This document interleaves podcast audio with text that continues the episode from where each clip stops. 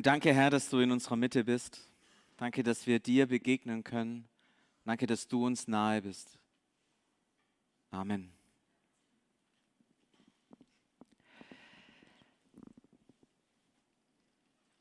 Ja, wir haben heute ähm, ein spannendes Thema. Es geht um die Bergpredigt und die Frage, wie lesen wir die Bergpredigt, was Jesus sozusagen als äh, Grundrede seinen, seinen Jüngern mitgegeben hat. Und wir merken, es ist gar nicht so einfach, das zu entschlüsseln, dann Verständnis zu kriegen für die Bergpredigt und für das, wie wir das lesen sollen. Nächstes Mal einige Abschnitte aus der Bergpredigt, nicht die ganze, aber ein paar, ein äh, paar stellvertretende Texte. Heute geht es um die Frage, wie lesen wir ganz grundsätzlich die Bergpredigt und vielleicht auch die Ermutigung, in diesen Tagen auch selber die Bergpredigt mal rauszuziehen. Matthäus 5 bis 7 einfach mal immer wieder zu lesen. Weiß nicht, ob ihr eine tägliche Bibellese macht, was ihr gerade lest. Ich möchte euch ermutigen, so einen kleinen Cut zu machen und während wir hier im Gottesdienst die Bergpredigt als Thema haben, sie auch immer wieder mal zu lesen. Ich möchte anfangen und einsteigen mit den ersten paar Sätzen, die in der Bergpredigt stehen, nämlich Matthäus 5, Vers 1. Als Jesus die Volksmenge sah, stieg er auf einen Berg. Er setzte sich und seine Jünger kamen zu ihm. Jesus begann zu reden und lehrte sie. Das ist die Einleitung. Zunächst mal gar nichts so wahnsinnig Besonderes. Jesus setzt sich irgendwo hin. Man muss sich allerdings vorstellen, wenn sich Jesus hinsetzt auf dem Berg und die Jünger drumherum stehen, ähm, dann war für die anderen relativ wenig zu sehen. Und man fragt sich auch, warum ist Jesus, warum wird es hier ausdrücklich erwähnt, dass Jesus auf einen Berg geht? Ich möchte euch einladen, so einen kurzen Blick auch ins Alte Testament zu werfen, um dieses ganze Szenario zu verstehen, denn da steckt sozusagen der Schlüssel drin für das Verständnis der ganzen Bergpredigt. Ein kurzer Blick ins Alte Testament. Viele von euch kennen wahrscheinlich die Geschichte, als die zehn Gebote und die anderen Gebote dem Volk Israel gegeben wurde. Wer kennt die Geschichte? Hat schon mal irgendwas davon gehört? Mal Hand hoch. Okay, das sind fast alle. Äh, wo war denn das? Vielleicht kann es jemand mal rausrufen. Mutige vor. Am Berg Sinai, Dankeschön. Ähm, und ähm, wie, wie, wie ist es abgelaufen? Wer hat da noch kurz, kurze Info? Wie ist es abgelaufen? Ungefähr, so ganz grob, also nicht in allen Details, aber so ganz grob. Mose, genau, stieg auf den Berg, da kommt der Berg wieder vor, hat dort die Steintafeln gekriegt und hat sie mit runtergeschleppt. Der arme Kerl, äh, waren wahrscheinlich sau schwer, aber so ungefähr kann man sich vorstellen. Mose steigt den Berg hoch, kriegt die Message und kommt dann wieder runter und gibt sie dem Volk weiter. Das ist, das ist das Gesetz, das wir kennen, die Torah, das ist das, was uns bekannt ist. Interessant und was viel weniger interessant, äh, viel weniger spannend ist, dass die Propheten im Alten Testament tatsächlich gemerkt haben, das ist nicht das letzte Wort Gottes. Ja, wir haben immer den Eindruck, das Gesetz, das ist so das letzte Wort Gottes und unsere jüdischen äh, Brüder und Schwestern, die würden das auch tatsächlich sagen, das Gesetz ist das letzte Wort Gottes, aber interessanterweise die alttestamentlichen Propheten sagen, nee, nee, nee, das ist nicht das letzte Wort Gottes. Das Wort Gottes wird nochmal von einem neuen abgelöst, das Gesetz wird von einem neuen Gesetz abgelöst, es entsteht ein neuer Bund. Ein Beispiel davon äh, möchte ich euch ganz kurz vorlesen, ist in Jesaja 2. Das ist ein ganz bekannter Text. Ähm, wenn ich ihn finde hier.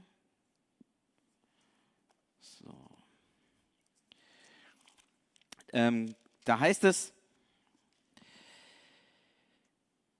es werden Tage kommen, so sieht der Prophet Jesaja voraus, da steht der Berg mit dem Haus des Herrn felsenfest. Er ist der höchste Berg und überragt alle Hügel.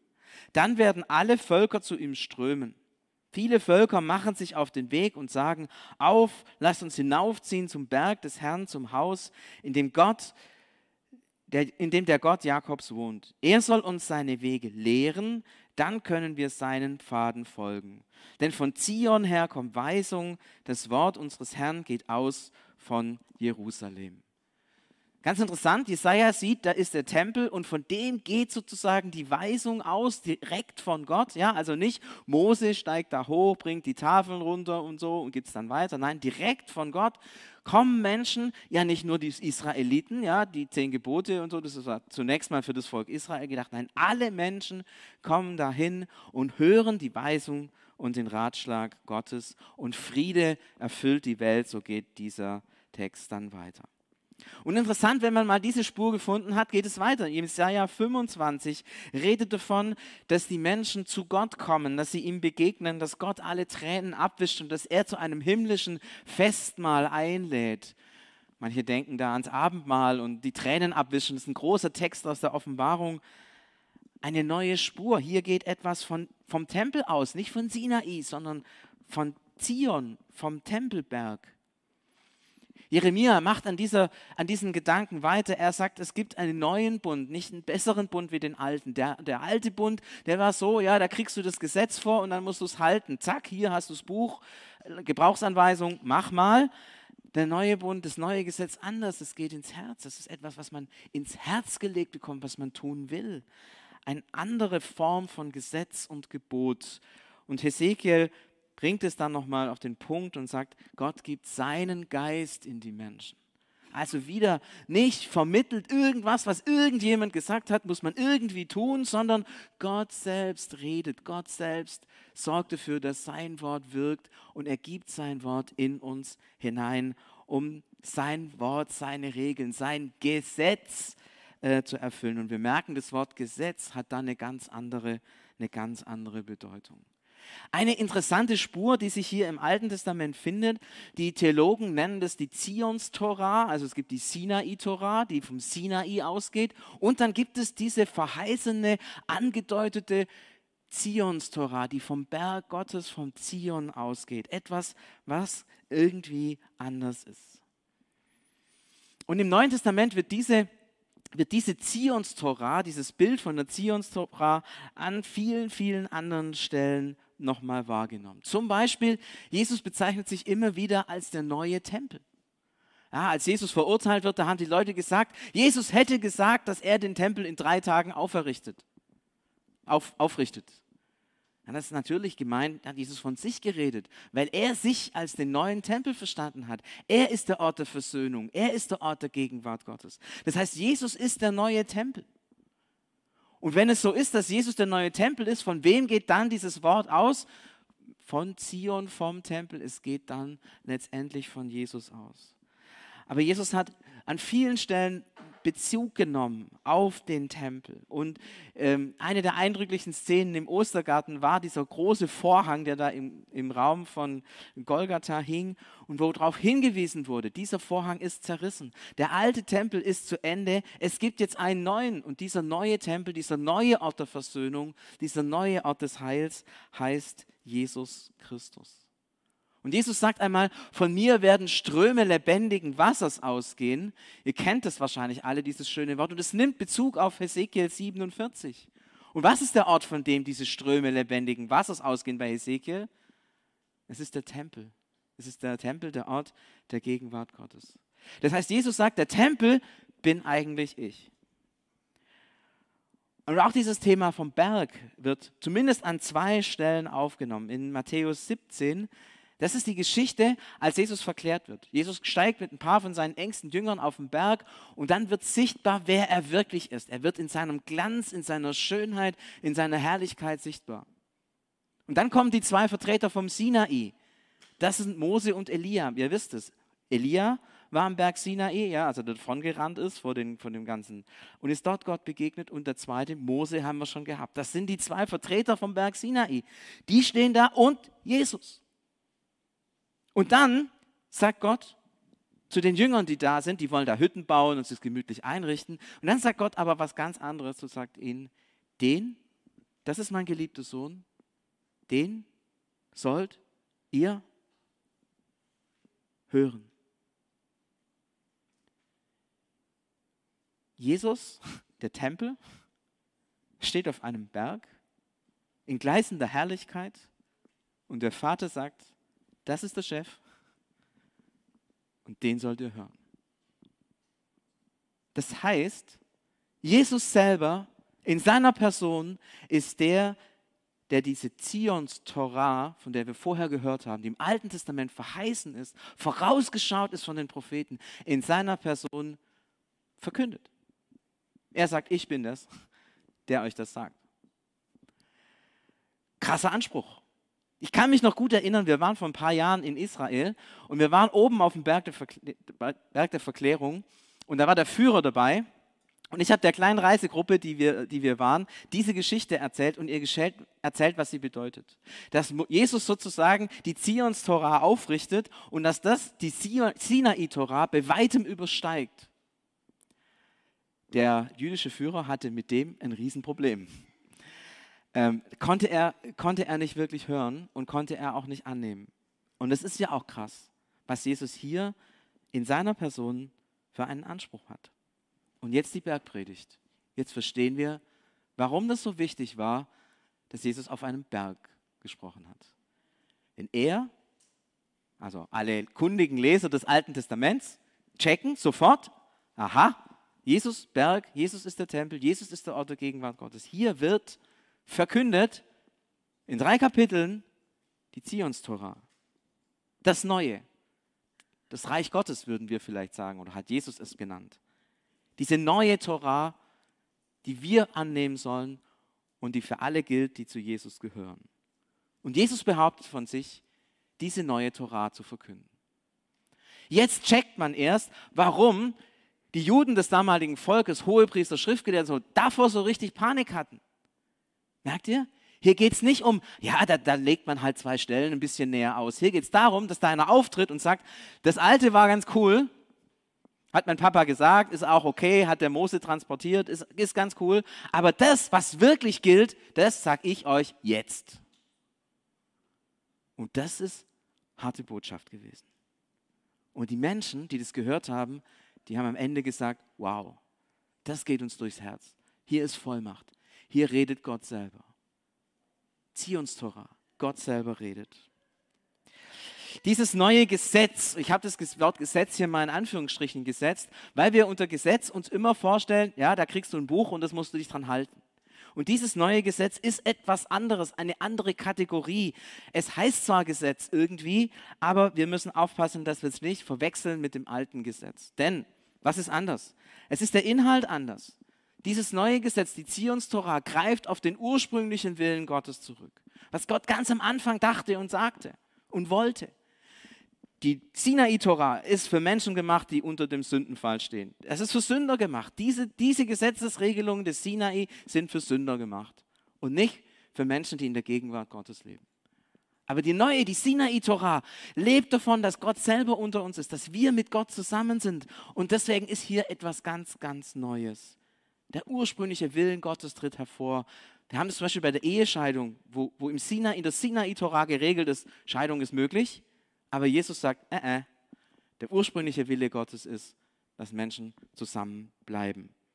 Was Gott zusammengefügt hat, das soll der Mensch nicht scheiden. Und Jesus bezieht sich hier auf die Schöpfungsgeschichte. Also ein Inhalt, der über den Inhalt des Sinai hinausgreift, weil er da ansetzt, wo Gott den Menschen geschaffen hat und wo Menschen aus und in der Gegenwart Gottes leben und nicht, wie der Sinai-Torah die voraussetzt, dass Menschen Sünder sind. Aber dieses Gesetz ist auch in seiner Wirkung oder in seiner Wirksamkeit etwas ganz anderes, denn es bewirkt Frieden. Es bewirkt Frieden. Es ist nicht so, dass man das hört und dann Frieden machen muss. Und wenn du es nicht machst, dann kriegst du einen auf die Finger. Nein, die Sinai-Torah bewirkt Frieden. Die Völker kommen zum Tempel. Sie kommen zum Tempelberg und dort wird Frieden sein. Und dann kommt dieses große Wort, dass Schwerter zu Pflugscharen geschmiedet werden. Nicht, weil die Menschen das müssen, sondern weil sie angesichts der Größe und Schönheit Gottes es tun. Dieses Wort ist mächtig in uns und in den Menschen.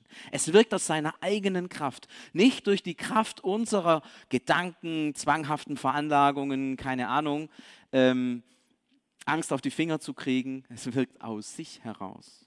Ein wirkmächtiges Wort. Und es ist ein, ein, eine Torah, ein Gesetz, das eine ganz andere Qualität hat. Der alte Bund, ja, da kam diese Steintafel, dann musst du die Steintafeln lesen und dann musst du sie halten. Und dann gab es endlose Diskussionen, ja, was heißt denn jetzt eigentlich stehlen und was heißt denn jetzt eigentlich töten und, und so weiter. Da kann man ja über alles, kann man ja über alles mega diskutieren. Dieses Gesetz ist nicht etwas, was einfach nur uns hingestellt ist, vor den Latz geknallt ist, sondern es ist der, mit der Gegenwart Gottes verbunden. Überall, in allen diesen Stellen geht es darum, dass Gott selbst mit dabei ist. Am treffendsten vielleicht dieses schöne Bild vom Propheten Hesekiel. Ich will euch dieses Gesetz ins Herz geben. Ich will euch meinen Heiligen Geist geben, meinen Geist. Das heißt, dieses neue Gesetz ist kategorial anders als das alte Gesetz und es ist eigentlich schon fast fatal, dass wir das irgendwie Gesetz nennen. Deswegen hatte Paulus gesagt, ich fange da mal was anderes an. Er hat das ganze Ding Evangelium genannt. Ähm, manchmal ist es hilfreich, man gibt den einen neuen Namen, dann versteht man auch, es ist was komplett Neues. Wir könnten sagen, das, was Jesus jetzt hier verkündet in der Bergpredigt in Kapitel 5 bis 7, ist die DNA des Reiches Gottes. Das ist der Wille Gottes. Das ist die Zions-Tora. Das ist das, was für dieses neue Reich, das Jesus bringt, gelten soll. Der richtet es unter uns auf. Jetzt kann man natürlich fragen, wie verhält sich dieses alte Gesetz, alte Gesetz zum neuen Gesetz? Wie, wie, wie passen die ganzen Dinge, ganzen Dinge zusammen? Jesus sagt, das alte Gesetz wird erfüllt. Und bei Erfüllen, ja, wenn wir hören Gesetz und Erfüllen, denken wir, du musst das machen, was im Gesetz steht. Ja? Ich muss die Straßenverkehrsordnung erfüllen, auch wenn du zu zwei Gottesdiensten musst und schnell fahren musst und so, musst du die Straßenverkehrsordnung erfüllen.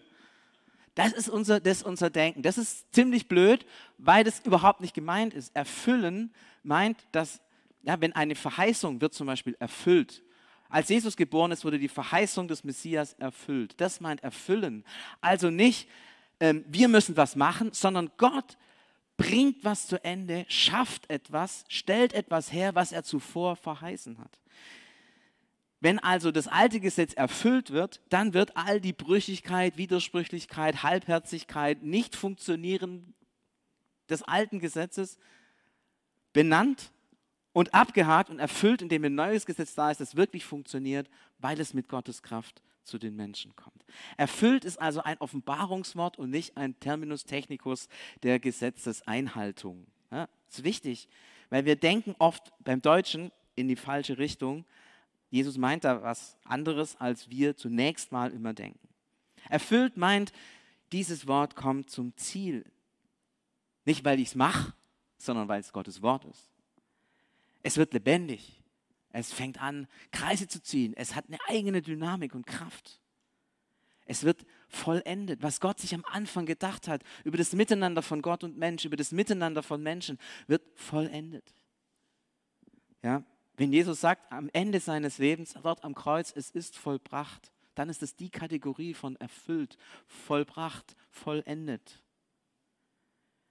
Es tritt nun endgültig hervor, was Gottes Wille ist eigentlich schon immer war. Das ist die, das neue Gesetz im Verhältnis zum alten.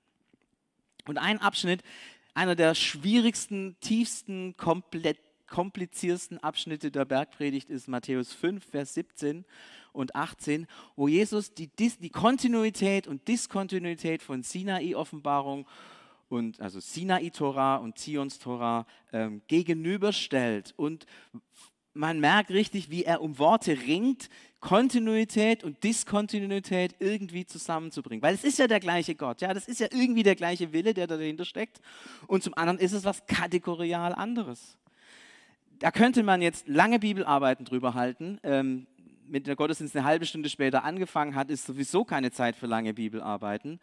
Ich möchte euch auf die zwei wichtigsten Worte hinweisen dieser, dieser, dieser zwei Sätze. Das letzte Wort des ersten Satzes, erfüllen. Ja? Ihr wisst, erfüllen. Im Sinne eine Verheißung erfüllen. Und das andere, bis alles geschieht. Damit endet eigentlich die Geschichte der Welt in der Offenbarung, indem der wiederkommende Messias sagt, es ist geschehen. Das heißt, hier, auch hier geht es tatsächlich um Erfüllung. Das ist die, die Linie. Ihr könnt euch das mal in aller Ruhe durchlesen. Ein spannender Text, in dem Kontinuität und Diskontinuität von Sinai Torah und Zions Torah ausformuliert wird. Wir merken auf einmal, wow, da geht einem Kronleuchter auf, was Jesus alles Cooles in diese Bergpredigt hineingepackt hat und wie er theologisch sauber auch darin gearbeitet hat. Was müssen wir bedenken, wenn wir sagen, jetzt uns gilt diese Zions-Tora? Dieses mächtige, wirksame Wort ist über uns ausgesprochen und es, es gilt uns. Es ist das, was wir leben können und sollen. Es ist, es ist, es ist die DNA des Reiches Gottes. Es ist der, der Rahmen des Reiches Gottes, den Jesus uns sagt. Was müssen wir bedenken, wenn wir das, wenn wir das verstanden haben? Wir müssen bedenken, dass wir zwischen den Zeiten leben. Das Reich Gottes ist mitten unter euch, hat Jesus gesagt. Er hat das Reich Gottes aufgerichtet. Er hat die neue Torah verkündet. Er hat Menschen geheilt. Er ist auferstanden von den Toten. Das Reich Gottes ist sichtbar, ist unter uns aufgerichtet. Und wir haben es vorher gespürt im Lobpreis, in dieser Zeit der Stille, als wir gemerkt haben, Jesus ist mitten unter uns. Das ist Reich Gottes. Aber zugleich leben wir auch noch im Reich der Welt. Ja, ich bin jetzt hier mit dem Auto hergefahren, da stehen überall Blitze und wer zu schnell wird, wird fährt, wird bestraft. Stellt euch vor, ähm, die Straßenverkehrsordnung würde im Sinne von Gnade ausgelegt. Also du kannst fahren, so schnell du willst, passiert sowieso nichts. Wir blitzen dich und schicken dir ein Erinnerungsfoto. Passiert nichts. Ja, äh, mit der Zeit würde das Chaos ausbrechen und wahrscheinlich gäbe es irgendwann mal viele Tote. Das heißt, wir, leben in einer Zeit, in der wir irgendwie das Alte brauchen, das Gesetz, das sagt, hm, kriegst einen auf die Finger, wenn. Und zugleich das Neue in uns lebt. Mit Gnade und Barmherzigkeit, mit der wir miteinander umgehen. Diese beiden Reiche und Welten, sie durchdringen sich, sie, sie fließen ineinander. Martin Luther, er hat da sehr viel drüber nachgedacht und er hat äh, das ausformuliert in einer Zwei-Reiche-Lehre.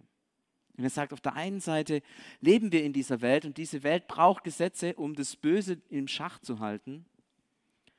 Und auf der anderen Seite gibt es auch in der Gemeinde, in uns Christen, in denen, in denen Jesus lebt, da ist das Reich Gottes sichtbar. Da entsteht ein Ort des Friedens, der Gnade und der Liebe.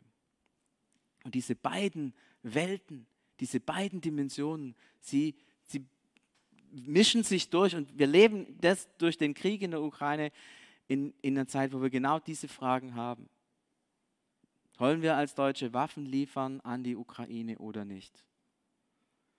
Ja, ganz spannende Frage. Je nachdem, denke ich im Bereich Reich der Welt oder denke ich im Bereich ähm, Reich Gottes, komme ich vielleicht zu ganz anderen, sogar widersprüchlichen Ergebnissen. Christen können sich hier treffend streiten, je nachdem, wie sie das wie sie das bewerten. Wie lesen wir jetzt also die Bergpredigt? Von diesen großen theologischen Gedanken auf die Frage fokussiert. Nicht als Beichtspiegel. Im Sinne von, das erreichen wir sowieso nicht, aber da wird uns mal wieder vor die Nase gehalten, was wir alles nicht hinkriegen. Ja? So nach dem Motto, ähm, Gott zeigt uns, wie wir sein sollen und dann kriegen wir alle eins auf den Deckel, weil wir so nicht sind, wie wir sein sollten. Ich glaube, das ist nicht die richtige Haltung, das zu lesen, weil es frustriert mit der Zeit. Und ich kenne ganz viele Leute, die sagen, was, ihr lest die Bergpredigt? Oh je, geh mal weg. Schlechtes Gewissen kann ich mir selber besser machen. Brauche ich keine Bergpredigt dazu. Und kann ich verstehen, wenn man so denkt.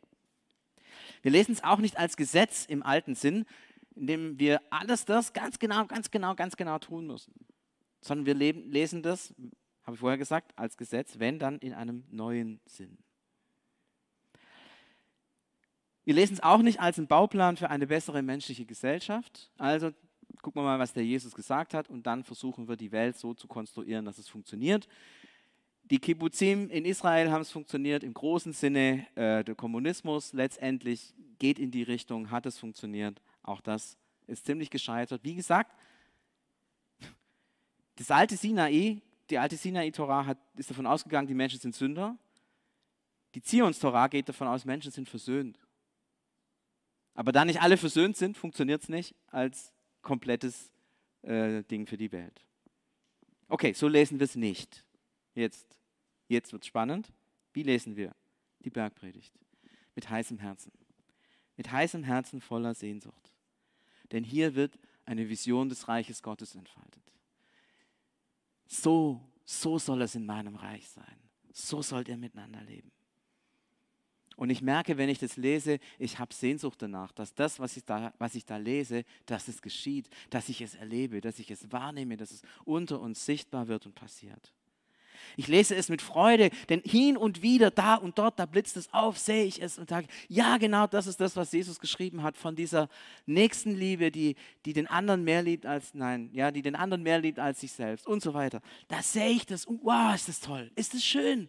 Was für eine Schönheit hat gelebte Gnade. Und ich möchte es lesen, indem wir uns gegenseitig ermutigen, ihm Raum zu geben, diesem Reich Gottes Raum zu geben, zu sagen, hey komm, lass, lass uns das miteinander machen. Lass uns miteinander darauf konzentrieren. Lass uns unser Miteinander auf das ausrichten. Und letztlich wünsche ich mir, dass wir die Bergpredigt mit einem leidenschaftlichen Gebet, einem leidenschaftlichen Gebet lesen. Komm, Heiliger Geist, erfülle uns, dass dein Reich kommt. Komm, Heiliger Geist, dass das, was da Jesus entfaltet hat als neue Torah, dass das unter uns wirkt, dass es unter uns, in uns hervorbricht, sichtbar wird. Und da, wo Menschen das sehen, da, wo Menschen dieses neue Leben unter uns entdecken, da müssen wir nicht mehr missionarische Aktionen machen, sondern da kommen Menschen dazu, weil die Zions-Torah, sie ist anziehend.